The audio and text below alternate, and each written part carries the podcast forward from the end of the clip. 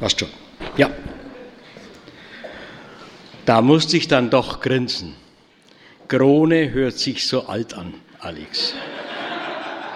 Was meinst was ich jeden Tag denke, wenn ich in den Spiegel schaue? Und bei der Krone musste ich an eine Begegnung denken, die mir wahnsinnig Spaß gemacht hat. Ein älteres Ehepaar, beide gut über 70, sind bei uns mit dem Motorrad weggefahren, ein sehr großes Motorrad. Er ist aufgestiegen. Sie hat sich dann raufgequält hinten. So, Werner, jetzt kannst du mir einen Stutzhelm geben, hat sie gesagt. Dann habe ich ihr einen Stutzhelm gegeben, hat gesagt, nein, stopp. Hat sie die Hörgeräte rausgenommen, hat die Brille runtergenommen, hat das Gebiss gerade gerückt und hat den Stutzhelm aufgesetzt. Man muss doch die Ersatzteile schließlich schonen, sagte sie. Wow, habe ich mir gedacht, ist das schön, wenn jemand damit so locker vom Hocker umgehen kann. Die leben beide noch und gehen beide mit ihren Einschränkungen ganz, ganz toll um. Übrigens, wer von uns möchte denn nicht alt werden? Ich bin's ja schon. Und ähm, ich bin fast, fast stolz, dass ich 69 Jahre besitze.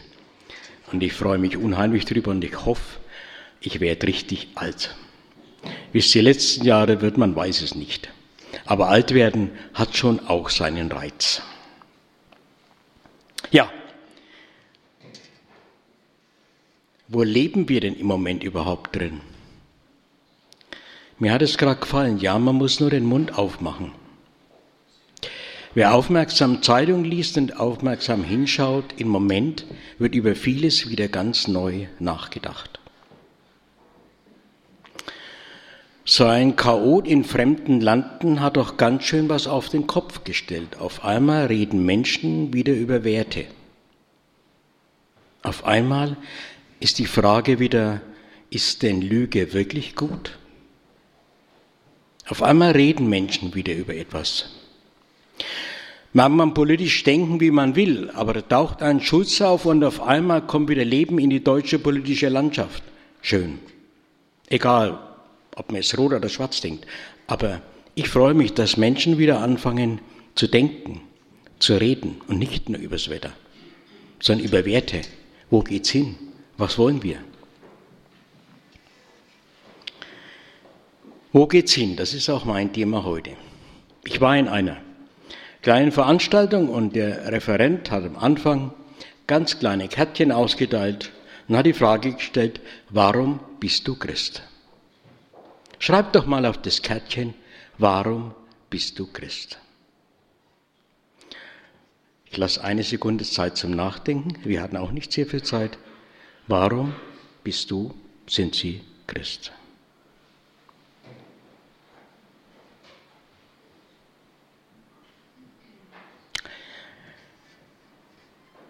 Ich habe drei Worte auf mein Kärtchen geschrieben. Über diese drei Worte möchte ich heute reden. Warum bin ich Christ? Vergebung, Sinn und Ziel. Das waren und sind meine Worte, die ich draufgeschrieben habe, mit denen ich lebe. Ja, ich werde bald 69 und ich habe in meinem Leben ganz schön was auf mich geladen. An Schuld, an Sünde, an Dinge, wo ich gedacht habe, Mann, Werner, das bist du auch. An Dingen, die ich so gerne zurückgeholt hätte, nicht gesagt hätte, nicht gemacht hätte. An Dinge, die anderen und mir unheimlich viel Mühe machten.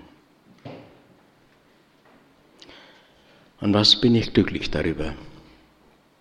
Dass es einen Herrn gibt, der sagt, komm mit deiner Schuld, komm mit deinem Mist, was du verkehrt gemacht hast. Ich will dir von Herzen vergeben. Epheser 1, Vers 7. In ihm haben wir die Erlösung durch sein Blut, die Vergebung der Sünden nach dem Reichtum seiner Gnade.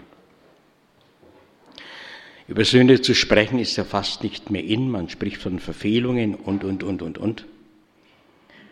Und wenn man dann mit Menschen wirklich ins Gespräch kommt, dann merkt man, für viele ist es eine Belastung, dass sie nicht wissen, wohin mit ihrer Sünde. Vergebung kann man sich nicht verdienen. Einfach geschenkt, umsonst. Ich hielt mich in meinem Leben mit ein paar Dingen, die daneben gegangen sind, sehr lange auf. Ich hielt mich lange damit auf, obwohl ich wusste, Jesus vergibt mir, aber ich habe mir nicht vergeben. Kennt ihr das auch? Das, was daneben ging? Und ihr seid so bitter enttäuscht von euch? dass er nicht mehr nach vorne leben könnt, sondern dabei stehen bleibt?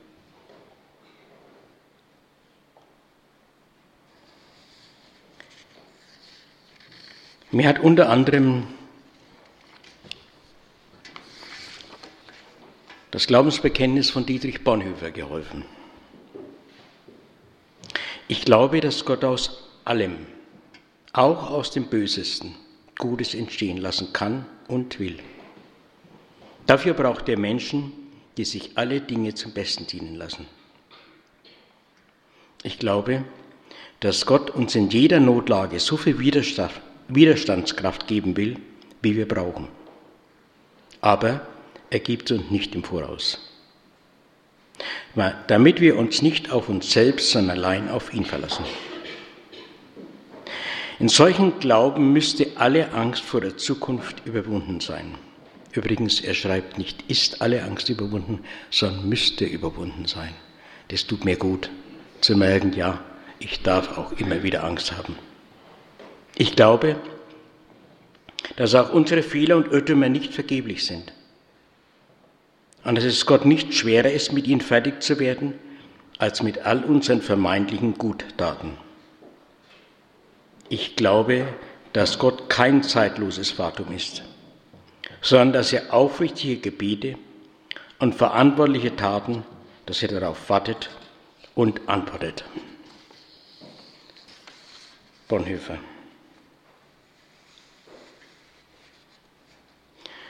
Ja, Jesus, ich nehme dein Ja zu mir an. Und ich merke, ich muss es immer neu wiederholen.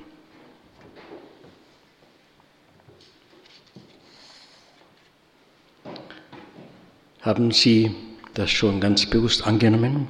Jesus hat vergeben. Waren sind Sie, bist du auch bereit, dir zu vergeben? Ich werde es nicht vergessen. Ich hatte einmal das Glück, quer durch die Wüste nach Ghana fahren zu können, als man das noch konnte. Wir waren eine Truppe von 25 Leuten. Und eine Frau hat in diesen Wochen für sich Gott so nah erlebt, dass sie eines Tages kam und sagte, du Werner, ich hätte was zu beichten und ich möchte wirklich mein Leben mit Jesus ganz bewusst nach vorne gehen. Als die Sache dann ausgesprochen war, durfte ich im Namen Jesu die Vergebung zu sprechen, dann habe ich gesagt, und jetzt frage ich dich, bist du bereit, auch dir zu vergeben? Ihre Antwort kam sofort, nein. Habe ich gesagt, dann beten wir jetzt nochmal. Lieber Herr Jesus, ich kann mir noch nicht vergeben. Ich bitte dich, dass du mein Herz anrührst und auch ich mir vergeben kann.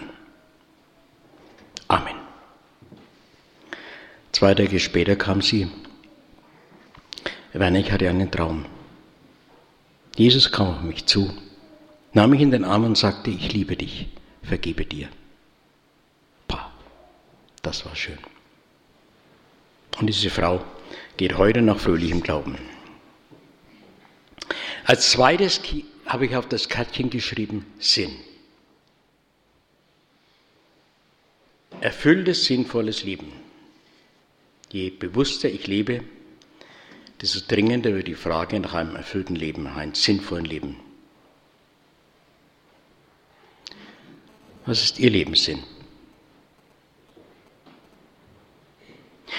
Der Mensch hat Geist. Sinnlosigkeit macht Elend.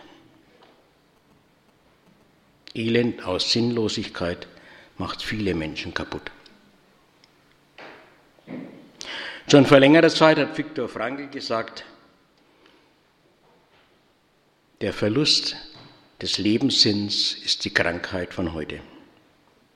Ich meine, das gilt immer noch oder vielleicht auch wieder neu. Schon Einstein sagte, der Mensch, der sein Leben für sinnlos hält, ist nicht nur unglücklich, sondern kaum lebensfähig. Wow, harter Satz. Was macht Ihr Leben sinnvoll? Arbeit? Ich habe mein Leben lang gerne gearbeitet und tue das immer noch gerne. Mir macht es Spaß und mich erfüllt das, ja. Aber das allein? Bildung, Wohlstand, Gesundheit, Urlaub, Motorrad, alles, was dazugehört? Ja. Für die Seinen sorgen, Familie, Freunde, all das gehört zu, gehört zu unserem Leben. Kann uns ganz viel Erfüllung, Freude schenken, auch viel Sorgen machen. Aber sind wir mal ehrlich, ist alles vorläufig. Aber wer für sich den, seinen Lebenssinn gefunden hat, seinen echten Lebenssinn, der kann aufhören zu spielen.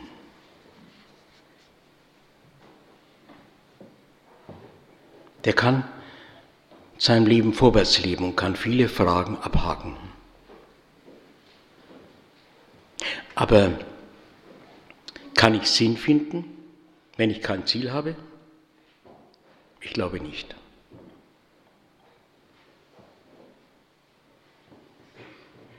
Ziel.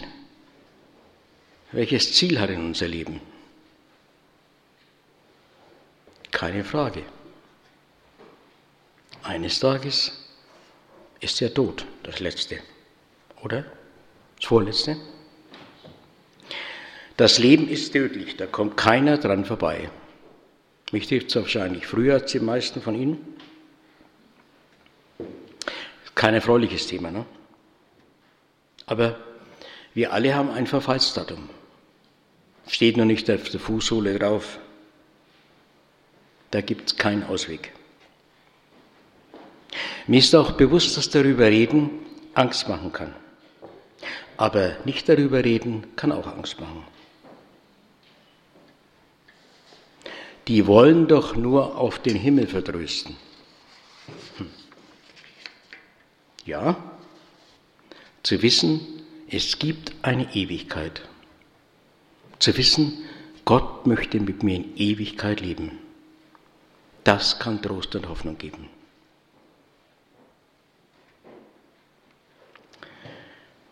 Nach einer Beerdigung, wo ein paar fröhliche Lieder auf Wunsch des Verstorbenen gesungen wurden,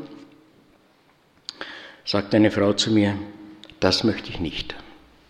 An meiner Beerdigung muss getrauert werden dürfen. Ja, das gehört dazu.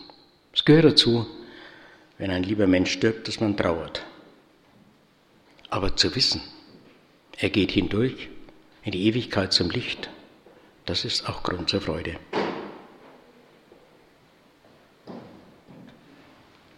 Ja, ich werde sterben, aber mein Ziel ist oben bei ihm anzukommen.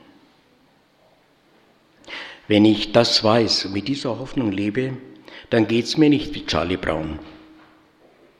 Er schoss mit Pfeil und Bogen und immer wo er hintraf, machte er mit der Kreide einen Kreis drumherum. Ich habe getroffen. Hab den Eindruck, so leben manche Menschen. Steve Hobbs, der Begründer von Apple, vor etwa sechs Jahren an Krebs gestorben, hat kurz vor seinem Tod gesagt, bei einer Rede vor Uni-Absolventen, der Tod macht erst die Zeit kostbar. Deswegen ist der Tod so wichtig. Ich denke im Moment öfter über Sterben nach und merke, mein Leben wird mir dadurch noch viel wichtiger, als es mir sowieso ist und viel bewusster. Wer nach dem Ziel fragt, kommt an Gott nicht vorbei. Wer nach dem Ziel fragt, kommt an Jesus nicht vorbei. Ich meine damit nicht Religion. Mein Korbinian hatte eine Religionslehrerin, mit der er gar nicht klarkam, oder sie mit ihm nicht, ich weiß nicht so recht. Und er kam mit einer Religionsnote heim, die einen Papa wie mich gar nicht erfreut hat. Dann schaut er mich so an und hat wohl meine Gedanken gelesen. Ich habe gar nichts dazu gesagt. Er hat gesagt, Papa, ich kann schon unterscheiden, Religion und Gott. Mehr mussten wir beide nicht sprechen. Die Bibel sagt, in Jesus Christus wohnt das ewige Leben. Das Ziel, das Geheimnis nicht zu begreifen, nur zu ergreifen, wenn wir ergriffen werden.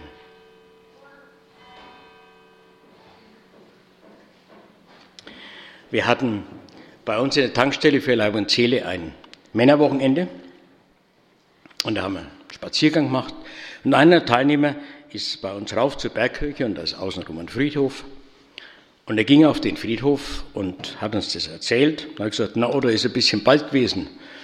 Nee, nee, hat er gesagt, ich will was ganz anderes erzählen. Da ist hinten vom Friedhof geht eine Türe raus und die war offen. Und da hat die Sonne reingeschienen. Und da habe ich mir gedacht, ja, so ist es. Auf so einem Friedhof werde ich mal landen. Aber da gibt es eine Tür. Da geht's weiter. Das Bild möchte ich mir festhalten. In Römer 8, Vers 38 steht, ich bin gewiss weder Tod noch Leben, weder Enge noch Möchte, und Gewalten weder Gegenwärtiges noch Zukünftiges, weder Hohes noch Tiefes noch irgendeine Kreatur, nichts kann entscheiden von der Liebe Gottes. Ein Rabbi sagte zu seinen Schülern, tut Buße einen Tag vor eurem Tod. Darauf der Schüler, weiß denn ein Mensch, an welchem Tag er sterben muss? Darauf der Rabbi, eben darum. Kehrt heute um. Vielleicht muss er morgen sterben. So erlebt er jeden Tag, als wäre es der letzte.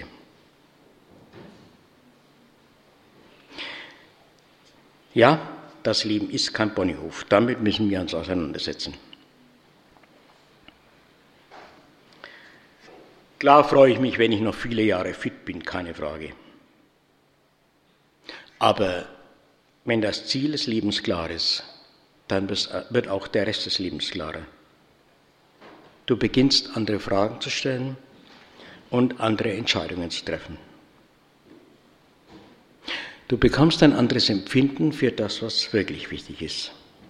Du bekommst eine ganz neue Freiheit für dein Leben.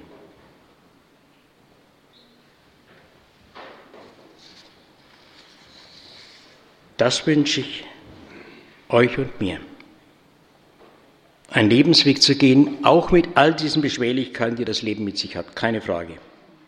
Aber im Wissen, der Herr ist mit mir unterwegs. Und wir gehen auf ihn zu zum großen Ziel.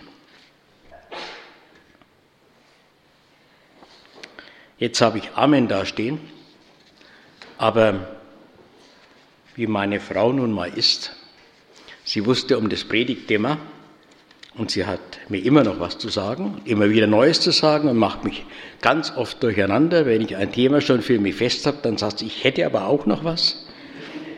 Manchmal sage ich dann, Inge, jetzt hör auf, mach mich nicht durcheinander. Aber ähm, das, was sie mir da gegeben hat, das gefällt mir. Christina Bruderek, eine Liedermacherin, Referentin, hat ein Buch geschrieben, Liebe, Licht und Leichtigkeit. Warum bin ich Christin?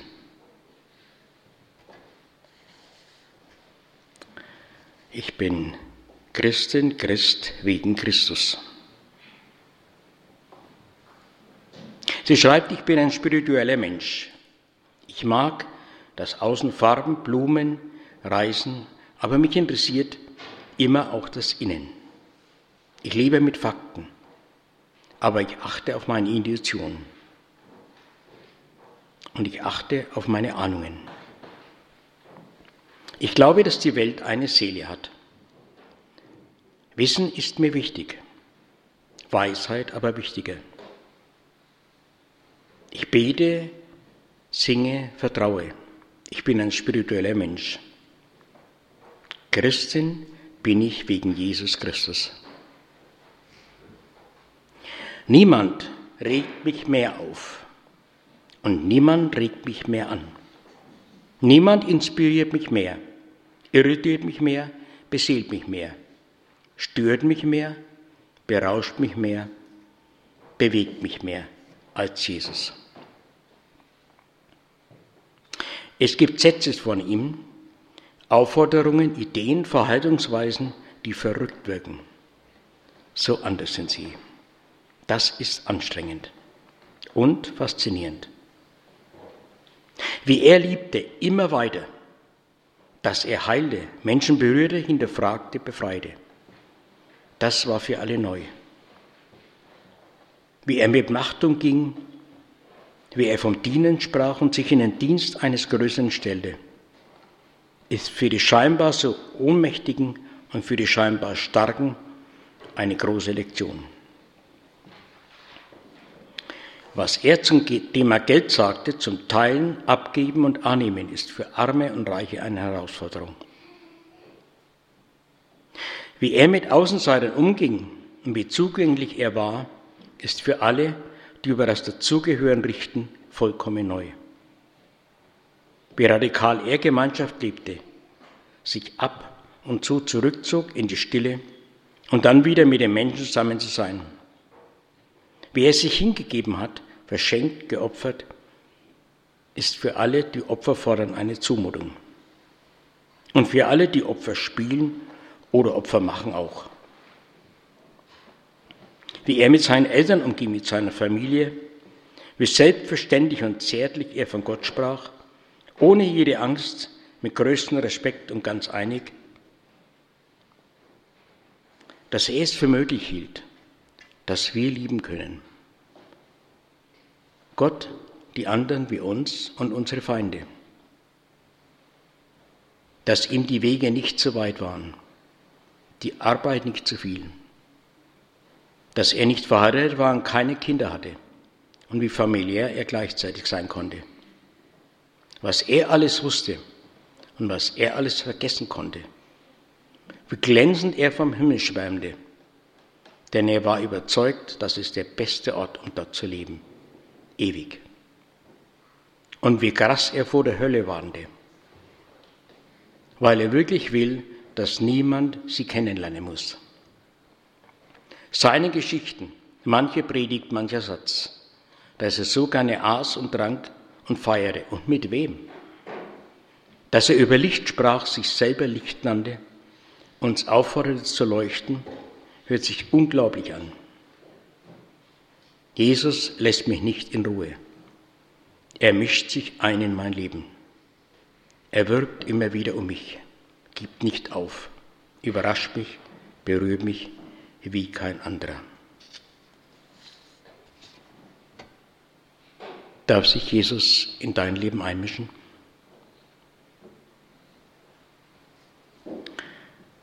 Ich schließe mit einem Gebet von Christina Bruderek das überraschend kurz ist und alles beinhaltet. Herr Jesus Christus, Jesus Christus, Jesus, Amen.